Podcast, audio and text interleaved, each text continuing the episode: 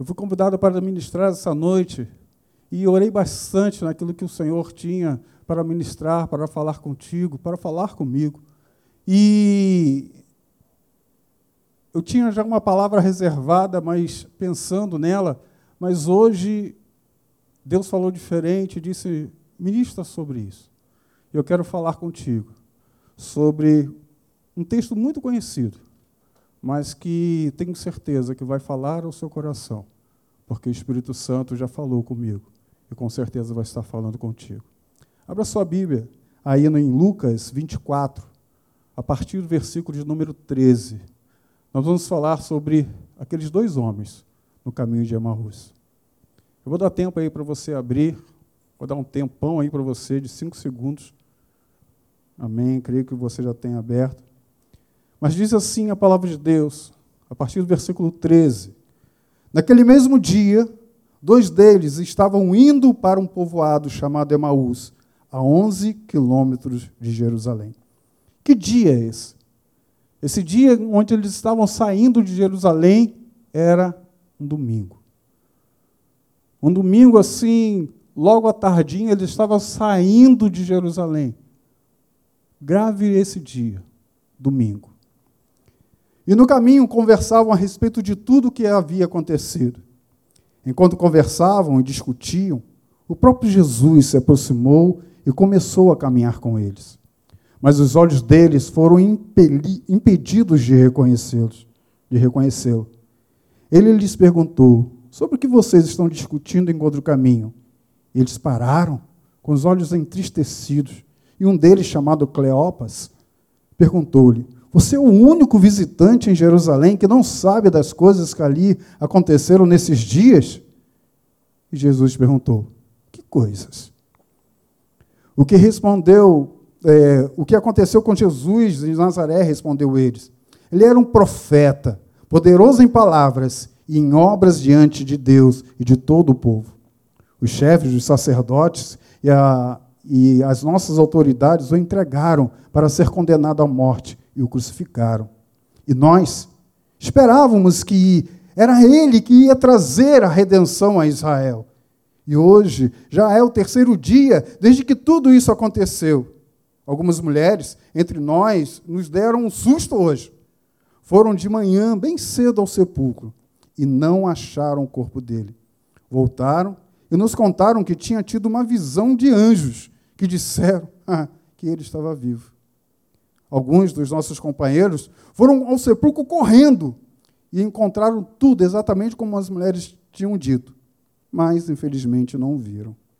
Ele lhes disse: como vocês custam a entender e como demoram a crer em tudo que os profetas falaram.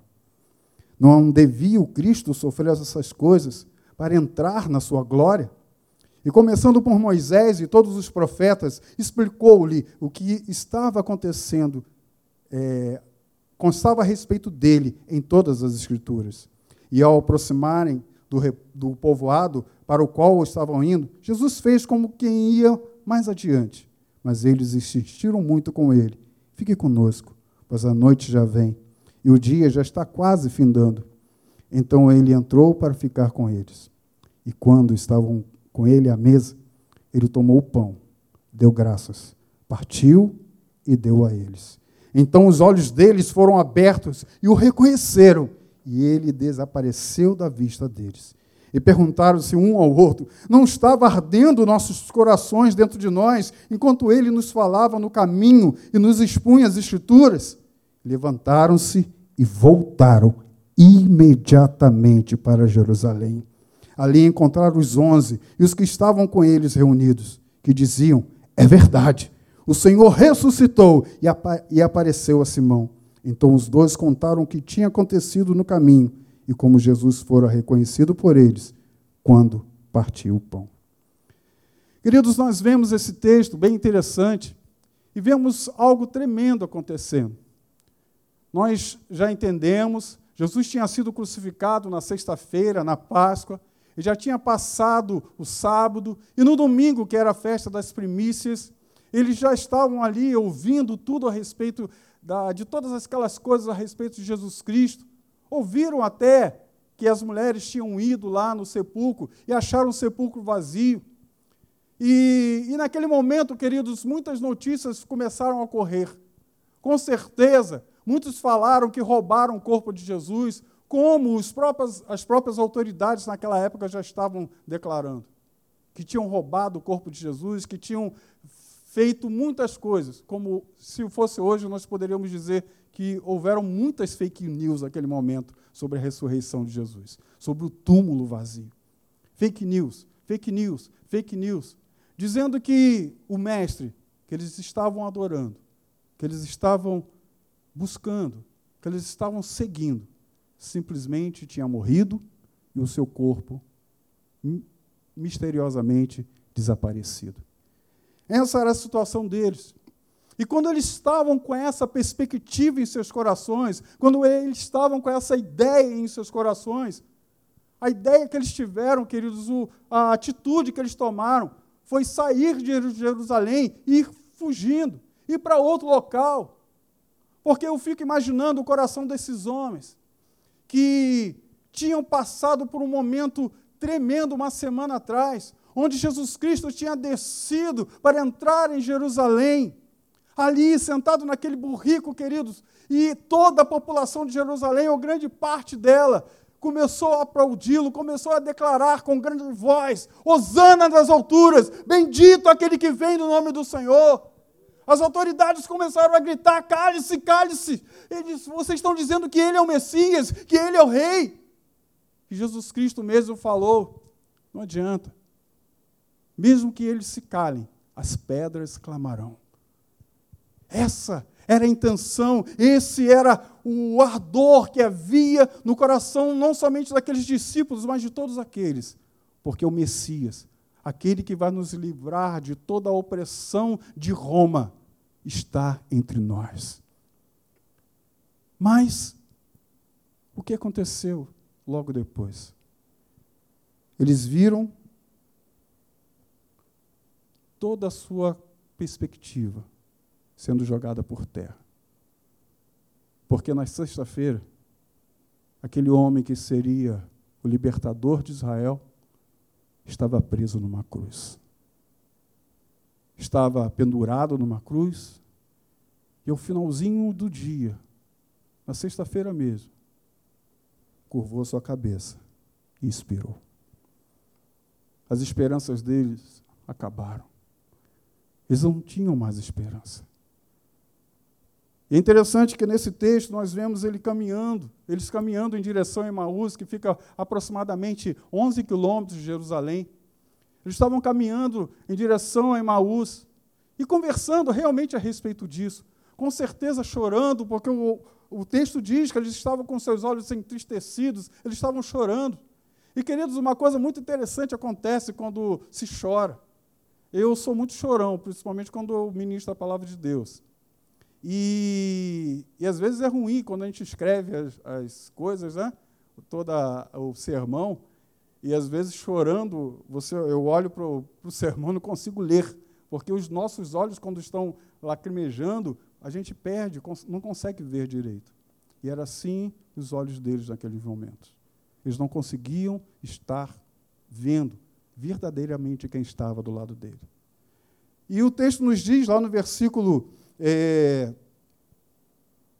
no texto que nós acabamos de ler, nós vemos lá Jesus Cristo chegando até eles. O Senhor chegou até eles, foi conversar com eles. E ele vem lá, olhando, vendo aqueles olhos daqueles homens impedidos de enxergar. E eles chegam até Jesus Cristo e perguntam. E Jesus pergunta: por que vocês estão entristecidos assim? Por que vocês estão chorando assim? E a pergunta deles é: olha, você está vindo de Jerusalém. Você está vindo de Jerusalém e não sabe quais são as últimas notícias. E nós vemos que Jesus Cristo ele dá uma paradinha, dá uma paradinha e pergunta para eles: refresca a minha memória.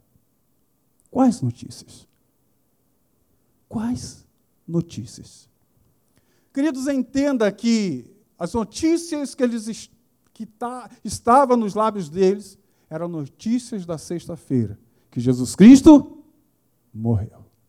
Esta era a notícia que estava nos lábios deles, que estava na mente dele. Mas Jesus Cristo tinha uma outra notícia para entregar para eles, mas que eles estavam, infelizmente, com seus olhos fechados, sem oportunidade de ouvir, de que no domingo Jesus Cristo já tinha ressuscitado. Queridos, existe algo bem interessante nesse momento, em que nós vemos duas cronologias acontecendo: a cronologia da alma e a cronologia histórica. Eles estavam presos àquilo que a sua alma estava presa. Eles estavam presos naquilo que a sua alma estava acreditando, que o mestre tinha morrido, que o mestre tinha desaparecido. Esta, esta era aquilo que estava no coração deles. Mas eles não estavam na história, seguindo a história que Jesus Cristo tinha para eles. A sexta-feira estava falando de morte, mas no domingo estava falando de vida eterna. E eles não estavam compreendendo isso, não estavam conseguindo ver isso, por tudo aquilo que estava acontecendo ao seu redor, por tudo aquilo que estava acontecendo a eles. E eu pergunto a você hoje: quais notícias têm norteado a sua vida? Quais são as notícias que têm chegado até você? Quais são as notícias que têm vindo até você? E quais notícias você realmente está acreditando? Quais notícias você está abraçando? Aqueles homens estavam abraçando uma notícia de morte, aqueles homens estavam abraçando uma notícia de, de fuga, aqueles homens estavam abraçando uma notícia de destruição. Mas Jesus Cristo chegou para eles naquele dia para mostrar uma notícia diferente. Mas como estão os seus olhos? Como os seus olhos estão travados? Aonde os seus olhos estão colocados? Nós temos ouvido falar, o nosso apóstolo tem falado, com relação à fé. Queridos, é interessante que tudo aquilo que Jesus Cristo falou para eles, é, discorrendo a respeito da sua própria vida, que os profetas, desde Moisés até aquele dia, estavam falando, Jesus Cristo, com certeza, durante esses três anos e meio que esteve com eles, com certeza falou a respeito disso. Com certeza, Jesus Cristo ministrou seus corações a respeito disso. Mas às vezes nós estamos no culto desligados, Estamos no, no culto, olhando o celular, conversando com um colega, em vez de deixar a palavra de Deus entrar em nossos corações. A palavra talvez tenha entrado nos seus ouvidos, mas não tenha subido para a sua alma, de que Jesus, era necessário que Jesus Cristo morresse para que ao terceiro dia ressuscitasse e libertasse Israel da opressão do inimigo. Jesus Cristo foi falando com eles a respeito disso e tem falado conosco a cada dia, a cada momento. Fica tranquilo, eu estou convosco. Jesus Cristo diz lá, diz lá em Mateus 18, no final, 28, no finalzinho: Eis que estarei com vocês até o final dos tempos. Até o final dos tempos. E a palavra do Senhor também declara: queridos, todos nós aqui um dia vamos partir. Todos nós, você que está assistindo agora, você um dia vai partir. Um dia você vai morrer. Não vamos entrar aqui em arrebatamento antes, no meio ou depois da tribulação, não vamos entrar nesse mérito. Mas, independente disso, queridos, um dia você vai morrer.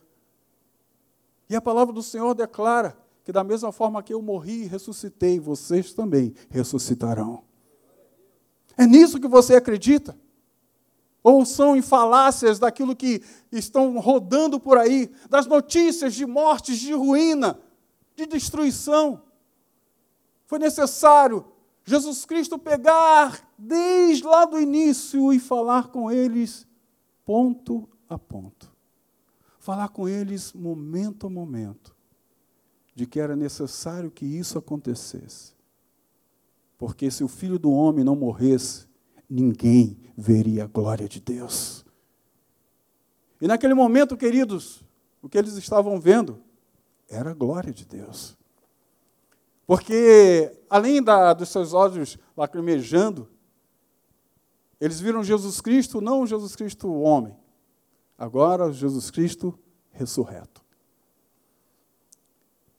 Queridos, era interessante nós pararmos um pouquinho para pensar a respeito disso, porque nesse instante era o corpo ressurreto de Jesus Cristo. Eu tenho falado aqui, todo mundo sabe, todo mundo sabe que eu sou lindo e maravilhoso. É óbvio, todo mundo sabe disso. E depois de muito tempo que não nos vemos, alguns chegaram aqui na igreja e disseram assim: Pastor, você está tão bonito. Esse silêncio é proposital. Mas o Senhor está tão bonito. E qual foi a minha resposta para aqueles que falaram isso? Eu não disse, eu não disse para ele obrigado, eu disse, é impossível.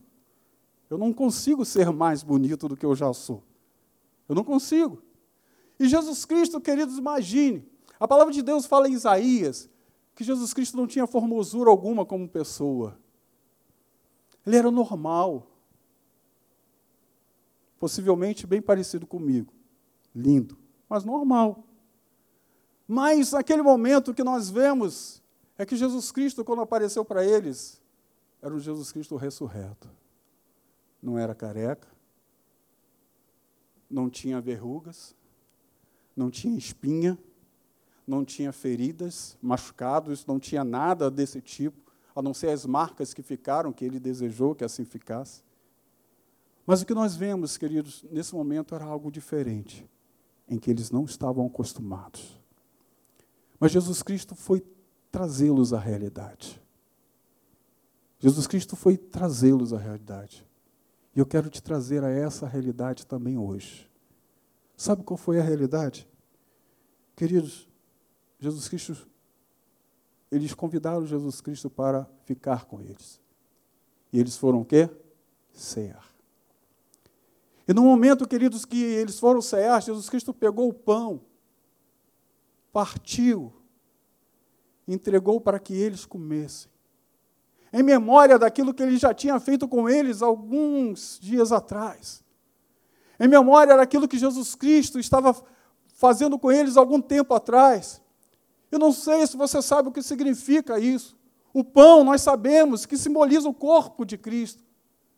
Mas a palavra do Senhor declara que quem é o corpo de Cristo? Eu, você, nós somos o corpo de Cristo.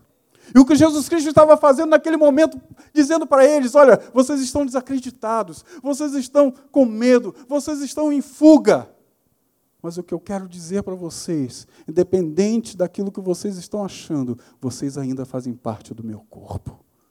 Vocês ainda fazem parte de mim. Vocês ainda fazem parte de mim, porque eu morri por você. Eu morri por você para que você tenha vida e tenha abundância. E no momento, queridos, que Jesus Cristo faz esse ato com eles, os seus olhos imediatamente se abrem. Os seus olhos imediatamente se abrem. E eles conseguem ver a glória de Deus. Eles conseguem ver Jesus Cristo. E naquele instante, Jesus Cristo some. E é interessante, queridos, no momento em que a fé, que era necessária para que eles ficassem na posição que o Senhor Deus tinha dado para eles, rebrotou em seu coração, se eu poderia dizer assim, que essa palavra ela veio novamente ao seu coração, essa fé veio novamente ao seu coração. Sabe o que eles fizeram? Eles saíram do caminho de fuga. Eles saíram do caminho da fuga. Eles saíram, estavam indo em direção a Imaús, e a palavra do Senhor fala que imediatamente eles deram a volta e foram para Jerusalém. E imediatamente eles deram a volta e voltar, voltaram para o centro da vontade de Deus. Hoje nós estamos em um momento tão singular. Momento tão singular que nós estamos vivendo com a nossa nossa família. Às vezes nós estamos tão é, atarefados com tantas coisas trabalho, estudo e tantas outras coisas que nos pegam igreja, templo, né, como eu digo, a, a função social da igreja está sempre na igreja. E às vezes nós estamos presos a isso e não temos tempo, às vezes, para a nossa família. E hoje o Senhor está mostrando algo diferente está mostrando ando, dando algo diferente para cada um de nós, para que nós possamos viver de forma íntegra naquilo que o Senhor tem para cada um de nós. Esses homens foram despertados, queridos, naquilo que o Senhor tinha para as suas vidas. O Senhor despertou para isso. E o Senhor está te despertando hoje. Como eu falei, eu não sei quais são as notícias. Eu não sei quais são as notícias. Os fake news que estão lançando sobre a sua vida. Ah, pastor, não, não é fake news, é verdade. É verdade que tantas pessoas estão infectadas, é verdade que tantas pessoas já morreram, é verdade que tantas pessoas ainda vão ser infectadas, é verdade que tantas pessoas ainda vão morrer. Mas eu quero dizer, queridos, quem você quer ouvir? Você vai continuar ouvindo essas notícias ou vai ouvir a notícia daquele que deu a vida por você? Eu tenho uma notícia que ele tem para você.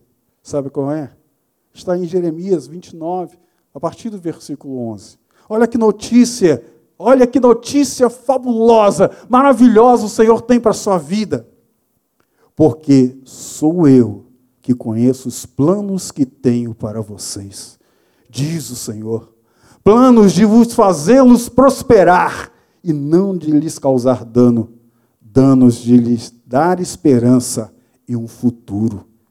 Então vocês clamarão a mim, virão orar a mim, e eu os ouvirei. Vocês me procurarão e me acharão quando me buscarem de todo o coração. Amém? É uma boa notícia? O Senhor tem notícia de bênçãos para a sua vida.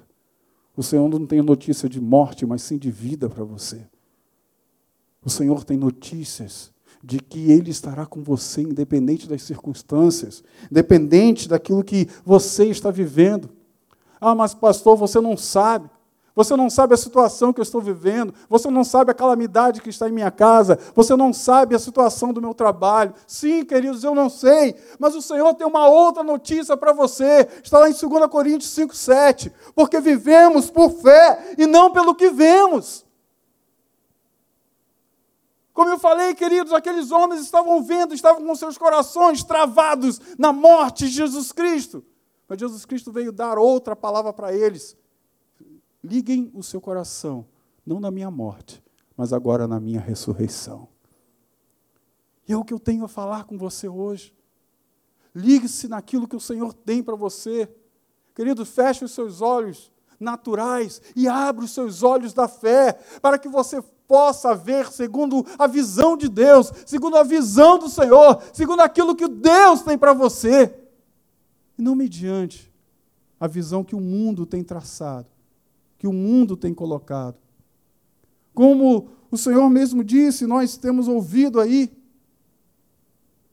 É, queridos, a gente não sabe que momento virá o momento da, da tribulação, anticristo. O pessoal está começando nesse momento a colocar datas sobre muitas coisas. Mas sabe qual é a esperança, querido, do crente? O crente ele pode estar passando por várias situações ruins e difíceis. Mas uma coisa é certa: o crente, querido, coloca a cabeça no travesseiro e dorme. Sabe por quê? Porque a sua confiança está no Senhor. Porque ele confia em Deus. Porque, independente, querido, se cair um avião hoje aqui, a gente está falando aqui misericórdia, tem algumas pessoas aqui, né? Misericórdia não, querido. Se cair um avião hoje aqui, agora, em cima da nossa cabeça, sabe de uma coisa? Quando eu abrir os olhos, eu vou estar nos braços do Senhor. Eu vou estar nos braços do Senhor. Você tem essa confiança? Eu tenho. Isso é o que nós temos dentro do nosso coração. Porque mesmo, queridos, independente da situação que você está vivendo, olha o texto maravilhoso. Olha o texto maravilhoso que o Senhor nos dá lá em Abacu, capítulo 3. Já é conhecido de muitos de nós, tem música disso e tudo. Mesmo não florescendo a figueira, não havendo uvas nas vindes, mesmo falhando a safra das, das, é, de azeitonas, não havendo produção de alimentos nas lavouras, nem ovelhas no curral, nem bois nos estábulos. Ainda assim eu exultarei no Senhor e me alegrarei no Deus da minha salvação. O Senhor soberano é a minha força. Ele faz os meus pés como os da corça. Ele me habilita a andar em lugares altos. Deus tem isso para a sua vida. Deus tem isso na sua vida. Então, querido, coloque o seu coração, não em palavras de destruição, não em palavras de derrota, mas em palavras de fé. Não faça como o início, o início daquela pregação, daquela fala dos homens dos caminhos de Emaús, onde eles estavam com seu coração voltado à derrota, mas que eles, depois de ouvirem a palavra de Deus, eles colocaram o seu coração na vitória. Hoje é a vitória que o Senhor tem para a vida de vocês. Fique nessa vitória, fique nessa conquista, fique naquilo que o Senhor tem para a sua vida, porque Deus é maravilhoso e nunca te deixará sozinho. Hoje estamos em guerra, estamos em luta, mas, querido, o mesmo Deus que te colocou na batalha será o Deus que pelejará por você. Ele lutará por você em todas as circunstâncias, todos os momentos, em todas as circunstâncias. Fique com essa palavra e que o Senhor Deus possa falar tremendamente aos seus corações. Em nome de Jesus. Amém.